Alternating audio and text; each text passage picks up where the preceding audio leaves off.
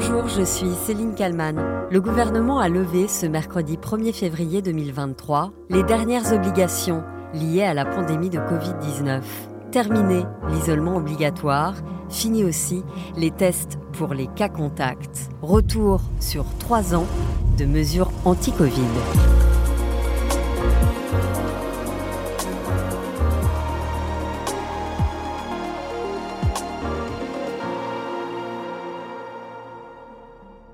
2020, il y a trois ans déjà, la planète entière plonge dans une angoisse terrible.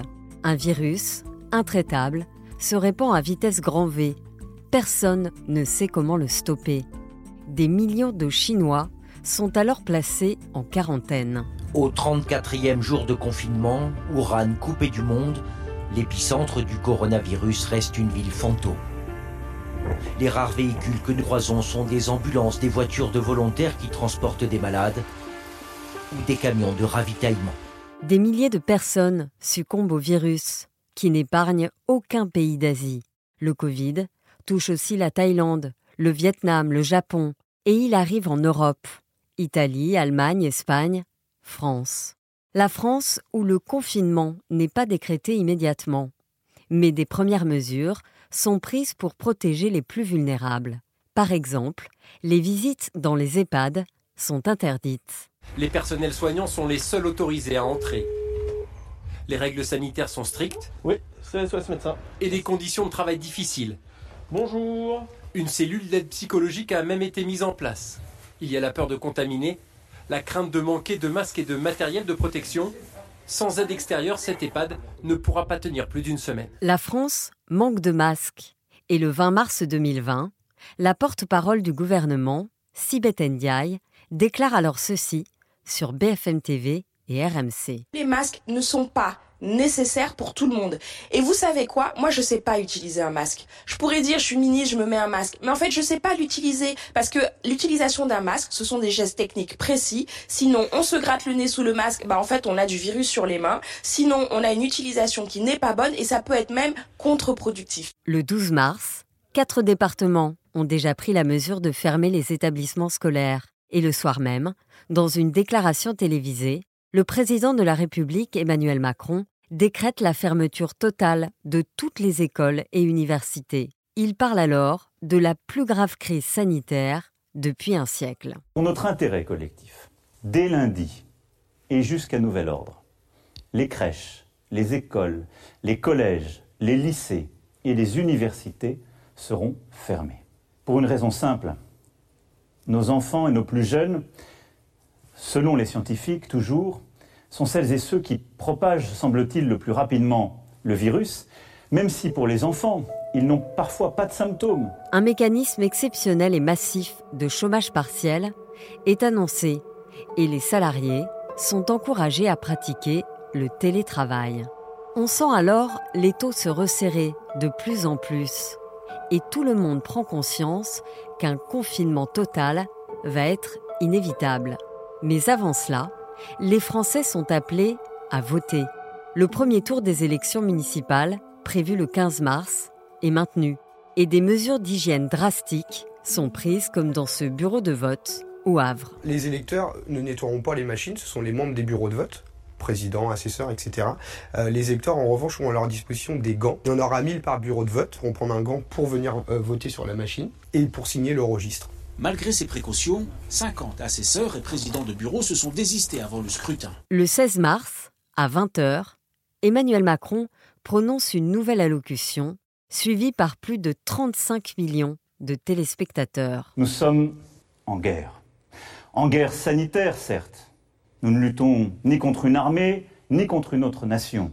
Mais l'ennemi est là, invisible, insaisissable, qui progresse. Et cela requiert notre mobilisation générale. Le chef de l'État annonce alors la mise en place de nouvelles dispositions pour une durée minimale de 15 jours. Dès demain, midi, et pour 15 jours au moins, nos déplacements seront très fortement réduits. Cela signifie que les regroupements extérieurs, les réunions familiales ou amicales ne seront plus permises. Se promener, euh, retrouver ses amis dans le parc. Des règles strictes donc, et un document à remplir pour justifier de ses déplacements. Chaque personne va devoir présenter un papier, cette fameuse attestation sur l'honneur, pour justifier euh, de l'extrême nécessité euh, de son déplacement. Si les critères ne sont pas remplis, les contrevenants, ils s'exposent à une amende qui peut aller jusqu'à 135 euros. Les restaurants, les bars et tous les magasins considérés comme non essentiels ferment pendant des mois. Le 11 mai, après des semaines de confinement, les Français peuvent enfin sortir librement. On entre dans une période de déconfinement progressif. Premier jour de déconfinement donc, un peu plus de monde dans les transports en commun, quelques points de tension ce matin dans le métro parisien et le RER, e sans incident notable, pas de bouchons sur les routes, c'est bien un déconfinement progressif qui s'amorce après huit semaines de restrictions. Quelques semaines plus tard, c'est au tour des restaurateurs de retrouver leurs clients, mais avec beaucoup de distance et seulement en extérieur. On a vu que, évidemment, vous ne pouvez servir actuellement qu'en terrasse, alors que vous avez un espace immense à l'intérieur.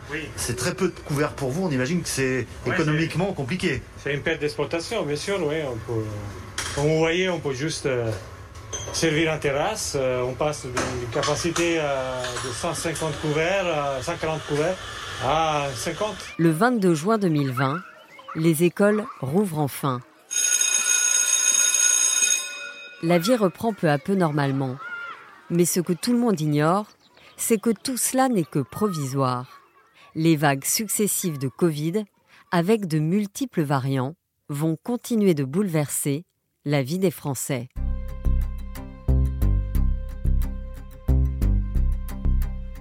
Le 18 août, le port du masque devient obligatoire dans les établissements publics et dans certains lieux de brassage. La rentrée des classes se fait mais les élèves de plus de 10 ans doivent obligatoirement porter un masque. Le 14 octobre, un couvre-feu à 21h est décrété en Île-de-France et dans 8 métropoles. Et le président l'a rappelé hier, difficile d'avoir 20 ans en 2020. Nous nous sommes rendus devant les universités de Lyon 2 et Lyon 3 pour savoir ce qu'en pensent les étudiants qui sont souvent montrés du doigt. Je vais respecter les, les mesures gouvernementales qui sont prises je vais essayer de le respecter, mais euh, je vais pas m'empêcher de, de vivre. Si j'ai une soirée, j'y vais. Hein. Je vais pas, c'est pas ce qui va m'empêcher de le faire.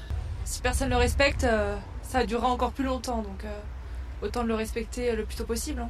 Et 15 jours plus tard, rebelote, le coup près tombe et le confinement est de nouveau généralisé. Fermeture obligatoire des commerces non essentiels, interdiction des déplacements, retour des attestations, avec une sortie autorisée pour une heure à une distance maximale de 1 km autour de son lieu de résidence. Mais cette fois, contrairement au premier confinement, les crèches, les écoles, les collèges et les lycées restent ouverts. Certaines mesures, avec le recul, paraissent tout de même assez ridicules, comme l'obligation de porter le masque sur sa moto ou son vélo, ou encore l'interdiction de rester sur les plages. Certains maires proposent alors le concept de plage dynamique. C'est-à-dire qu'on ne pourra pas stationner durablement sur le sable, ni assis, ni allongé sur sa serviette. Par contre, on pourra accéder à l'eau tout à la fois pour se baigner, pour surfer, pour marcher, pour courir sur le bord de la plage, mais c'est la station arrêtée qui sera, prohibée.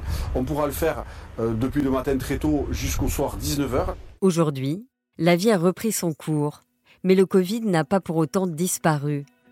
Il n'y a plus de testés, tracés, isolés. L'isolement des personnes dont le test s'est révélé positif n'est plus réclamé systématiquement et le délai de carence fait son retour dans les arrêts maladie.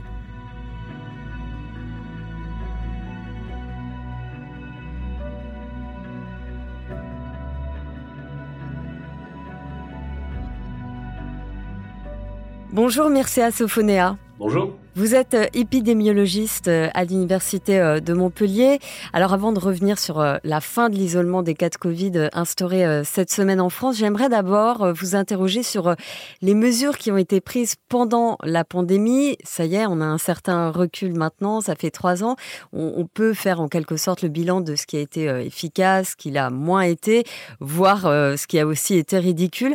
Déjà le confinement, pour vous, fallait passer par là, on n'avait pas d'autre choix? Quand la mesure a été prise, crise, il n'y avait pas d'autre solution. C'est-à-dire que la population française n'avait aucune immunité préalable vis-à-vis du SARS-CoV-2. Nous étions tous, on dit, immunologiquement naïfs vis-à-vis du, du SARS-CoV-2. Et soit on arrivait à bloquer son entrée sur le territoire, qui a été multiple d'ailleurs. Il n'y a pas eu qu'une seule introduction de SARS-CoV-2 euh, euh, en France métropolitaine. Euh, mais on l'a vu pour d'autres pays, euh, cela demandait une vigilance très importante euh, et, sur le temps long, ce qu'on a appelé ensuite la stratégie zéro Covid. Mais au moment où euh, l'exécutif français prend cette décision de confiner le pays qui devient effective le 17 mars 2020, eh bien l'épidémie était déjà trop développée pour pouvoir espérer une autre solution pour minimiser son impact sanitaire que euh, de baisser fortement les interactions entre les personnes et donc euh, cette distanciation sociale extrême. La question se pose ensuite pour les autres confinements. Je vous dis, le premier confinement, c'est quelque chose de tout à fait particulier. Il a permis de sauver des vies.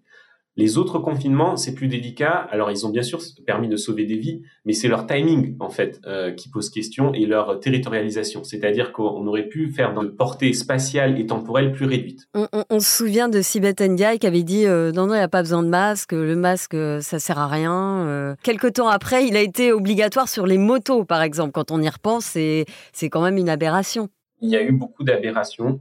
On, on trouve ça ridicule, effectivement ça n'est pas si anodin que ça. C'est-à-dire que, euh, d'abord, même une, partie de la communauté euh, biomédicale n'a pas voulu revoir le paradigme de transmission euh, du SARS-CoV-2, c'est-à-dire les grosses gouttelettes, un mètre de distance, etc il faut se laver les mains alors que la transmission aérienne est véritablement essentielle dans la circulation de ce virus, comme c'était déjà le cas pour le STRAS premier du nom. On peut comprendre que l'exécutif ne voulait pas basculer vers euh, une prévention air. Pourquoi? Parce que là, c'est une mesure de, de, prévention qui est collective. Améliorer la qualité de l'air intérieur, cela relève de l'État, des collectivités territoriales. Porter un masque, se laver les mains, c'est une disposition individuelle. Vous voyez donc qu'il y a ici euh, un enjeu qui est important de qui est véritablement impliqué, responsable et où, à quel niveau se situent les investissements. Le, gouvernement a donc levé euh, les dernières euh, obligations liées à la pandémie de Covid cette semaine on a l'impression que bah ça y est, il euh, y a plus de virus en fait et, et on doit plus faire attention. On voit les gens se faire à nouveau la bise, il y a plus vraiment de distanciation, on fait on, fait plus gaffe quoi. Alors euh, on, pouvait s'y attendre. D'abord c'est pas nouveau, c'est pas récent que euh, on ne voit plus de masques dans les transports en commun. Ça fait longtemps que certains refont la bise et, et, ça peut nous arriver à tous. La question c'est plutôt celle de l'ajustement par rapport au risque. C'est-à-dire que quand on est dans une situation et c'est le cas actuellement jusqu'à, on va dire, une certaine échéance, parce qu'on on voit ici le nombre de reproductions, ce fameux R qui est en train de réaugmenter, il est toujours inférieur à 1, mais il est en passe de repasser au-dessus, c'est-à-dire de signer une reprise épidémique. Eh bien, en fonction de la circulation de, ce virus, il y a des changements à faire, on va dire, pour prévenir cette maladie. Pas seulement la maladie grave qui concerne effectivement des personnes à risque, mais on va dire pour lesquelles pas grand-chose n'est fait finalement. On leur dit. Euh... Vous, dir vous diriez, euh, vous diriez qu'aujourd'hui il y a une responsabilité collective? C'est la différence entre, euh, si vous voulez, des maladies, disons métaboliques. Vous, notre alimentation, bon bah, on, on, peut la moduler et si on change de régime alimentaire, on n'affecte pas celui des autres. Maintenant, les maladies infectieuses, c'est tout à fait différent. Notre comportement affecte la santé de nos voisins de nos proches et par voie de, transmission, ça peut à la fin arriver sur quelqu'un qui est, à risque euh, et, euh, et, malheureusement peut, peut, en souffrir. Et ça n'est pas que du point de vue d'un Covid grave, mais aussi toutes les séquelles qu'on appelle le Covid long et le surrisque cardiovasculaire et neuropsychiatrique en particulier. Pour certains, n'est pas plus important que d'autres infections respiratoires comme la grippe, mais pour certains, ça l'est, et de toute façon, on n'est pas infecté plusieurs fois par an par le virus de la grippe. Mais c'est le cas. Avec le SARS-CoV-2. Donc, on est sur quelque chose de tout à fait euh, différent encore, même si on s'attendait à ce que euh, on, relâche ces mesures, puisque il y a une fatigue dans la population, elle n'y adhère pas. Voilà, c'est un constat, on peut pas lutter contre cela. C'est trop tard pour faire de la pédagogie. Vous dites quoi? Vous dites euh, euh, c'est bien de relâcher. De toute façon, il faut bien revivre normalement et, enlever ces mesures. Mais vous dites que ça manque de messages de prévention qui va avec ça? Il y a deux aspects. D'abord, les scientifiques, la science ne, prescrivent pas de politique sanitaire. Ça, ça relève des politiques en responsabilité. Mais si on réfléchit, ces mesures, elles ont deux impacts. Un impact sur la gestion, on prévient moins de facto avec euh, des incitations aux tests qui sont euh, plus faibles, euh, moins de recommandations, d'obligations, eh bien, on prévient moins des, des, maladies évitables, à la fois donc de la mortalité, mais aussi de la morbidité, c'est-à-dire bah, les Covid non, le surrisque cardiovasculaire, etc. Et on a aussi un suivi qui, qui, est de moins bonne qualité. Donc on peut moins anticiper les besoins hospitaliers en particulier. Or, le système de santé, ça fait trois ans qu'il est relativement éprouvé. Donc qu'est-ce qu'on fait avec ça? Soit on admet c'est ainsi parce qu'on ne peut pas faire autrement. À la fois l'État ne peut engager autant d'efforts euh, financiers, administratifs qu'avant. Mais en même temps, est-ce qu'on a pensé à des substituts? C'est-à-dire pour la prévention, est-ce qu'on a dit, est-ce qu'on basculerait pas sur euh, maintenant d'investissement sur la qualité de l'air intérieur pour que les les établissements publics ou recevant du public ou euh, même au sein des, des entreprises, eh bien, on, on, réfléchisse à la dilution, la ventilation, la purification de, de l'air. Donc vous vous dites, il faut investir, il faut investir là-dessus. Qu'est-ce qu'il faut faire d'autre? En termes de, de comportement individuel, on devrait toujours avoir un masque FFP2 sur soi et le porter dès qu'on a des, des, symptômes. On devrait tous se dire ah si j'ai été en contact avec quelqu'un qui euh, qui est malade, bah, peut-être que je vais essayer d'éviter de voir telle ou telle personne fragile dans les jours qui viennent, et, et donc de, de, limiter les interactions à risque pour soi et pour les autres lorsque le virus circule fortement, lorsqu'on a des, des, signes de présomption d'infection. Si demain une nouvelle maladie euh, très contagieuse, dangereuse apparaît, euh, vous dites on, on, peut être prêt, mais il faut absolument euh, investir dans la recherche. C'est ça. Et derrière, il y a, d'autres verrous dont il faut discuter sur l'accès aux données de santé pour, pour les équipes de recherche. Il y a des, des problèmes à ce sujet. Donc, il y, a, des leçons à tirer et il y a encore tant à faire. Et je pense que entre euh, euh, l'État, les, agences à la fois nationales, régionales euh, de, santé, les acteurs de, la santé de manière générale et la recherche et aussi les, citoyens, la population, et je pense qu'on peut y inclure aussi les médias parce que voilà, il y a véritable nécessité de, de lutter contre les fake news, euh, de, de, lutter contre la désinformation, de faire comprendre comment est-ce que le processus de recherche qui a été mis à jour véritablement par cette pandémie. Avant, les gens regardaient jamais les, les, les articles pré, pré-publiés qui n'étaient pas revus, etc. Et ça, ça ne peut se faire que sur le temps long. Pourquoi? Parce que quand les médias sont face à un, nouvel, un nouveau pathogène, et il y en aura, et on va dire qui sont les spécialistes de ce pathogène? Non, ben on sait pas trop puisqu'il est nouveau. Donc on va prendre quelqu'un qui euh, se déclare virologue, épidémiologiste, etc. Mais est-ce que les médias ont le temps d'aller vérifier ce qu'il a dit par ailleurs sur d'autres épidémies? Est-ce que dans sa communauté il, est, il fait autorité ou non?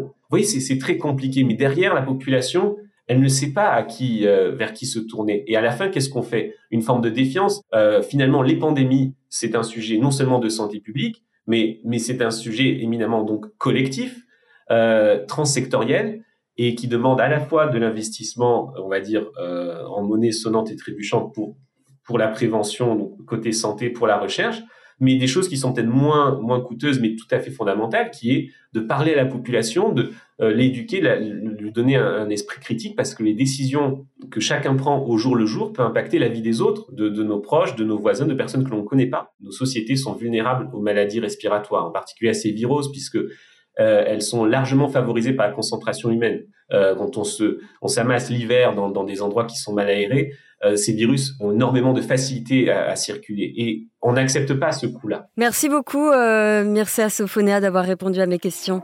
Merci beaucoup à vous.